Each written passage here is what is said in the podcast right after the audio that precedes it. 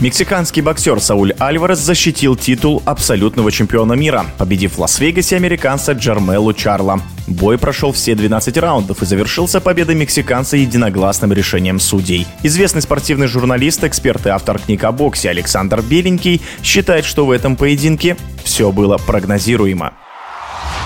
Была ли победа Альвареса над Чарло ожидаемой? Конечно, была. Конечно, была. И, в общем-то, другого варианта там не предусматривалось. Другое дело, что, ну вот я, например, ожидал, что Чарло окажет хотя бы какое-то сопротивление. А Чарло повел себя так, понимаете, когда вот боксер вышел, раунд два подергался, понял, что ему ничего не светит, и дальше вел бой на выживание. Не на победу, а только на выживание. Был какой-то раунд в середине, по-моему, пятый. Там Чарльз что-то попытался сделать, но, в общем-то, пытался так, почти для вида. И когда у него не получилось, вернулся к своей, если можно сказать, тактике на выживание. Конечно, она не зрелищная. Конечно, Чарльз смотрелся жалко, но своей цели достиг. До 12 раунда дожил, ушел с ринга своими ногами.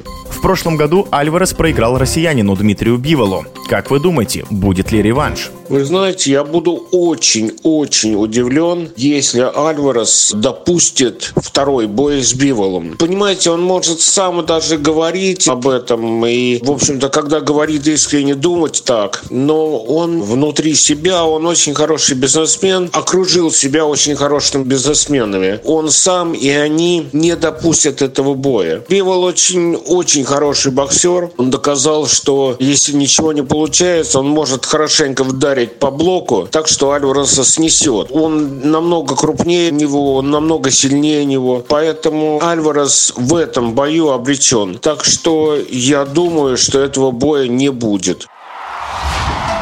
В эфире был известный спортивный журналист, эксперт и автор книг о боксе Александр Беленький. Решающий